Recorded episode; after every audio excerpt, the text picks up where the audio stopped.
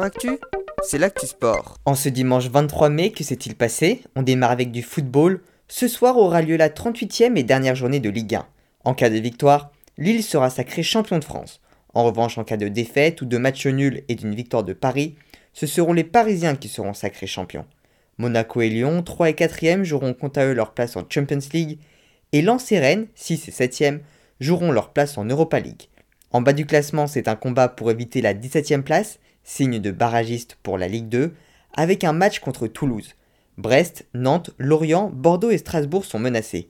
Coup d'envoi des matchs ce soir à 21h et je vous en reparlerai bien évidemment dans les actus de demain. Une autre actualité de football, cette fois-ci en Espagne. L'Atlético Madrid a remporté son match 2-1 face à Valladolid et a donc été sacré champion d'Espagne devant le Real de Madrid et le FC Barcelone. En tennis, finale du tournoi de Lyon, le grec Stefanos Tsitsipas a logiquement dominé le britannique Cameron Norrie et annonce donc sa grande forme pour Roland Garros. Les internationaux de France débuteront dès cette semaine avec les qualifications et lundi prochain avec le tournoi final. Je viens d'ailleurs de publier un épisode afin d'expliquer d'où vient le nom du tournoi et le nom des cours principaux. N'hésitez pas à aller l'écouter. En natation, c'est cette fois-ci sur les championnats d'Europe de Budapest que les Français ont brillé. Marie Vatel a remporté l'argent sur son mètre nage libre derrière la Hollandaise Femke Hemscherk et Mélanie Hennig est également arrivée deuxième du 50 mètres papillon. En revanche, déception pour Florent Manoudou qui n'est arrivé que cinquième de la finale du 50 mètres nage libre. Autre information, un nouveau record du monde a été réalisé sur 50 mètres brasse, 29-30 par la jeune italienne de 16 ans, Benedetta Pilato. En handball, match retour de la finale de la Ligue Butagaz Energy, battu 31-24 par Metz au match aller, les Brestoises ont renversé la tendance sur le match retour. Elles se sont imposées 29-22 et ont donc été sacrées championnes de France.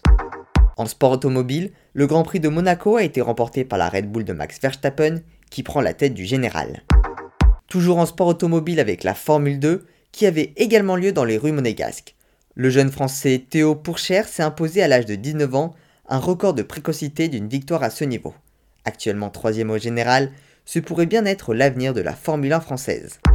En cyclisme, la 15e étape du Giro a été remportée par le Belge Victor Copenhardt de la team Kubeka Assos au terme d'une échappée partie dès les premiers kilomètres. Egan Bernal est toujours le leader du général. On passe au karaté au championnat d'Europe de Porec en Croatie. Steven Dacosta a décroché la médaille de bronze dans la catégorie des moins de 67 kg, tout comme Laila Hurto en moins de 61 kg et Alexandra Rekia en moins de 50 kg. Enfin en basket, l'équipe de France féminine a affronté l'Espagne en match de préparation pour l'Euro et elles se sont imposées 66-55. Voilà pour les actualités du jour, à demain dans Sport Actif.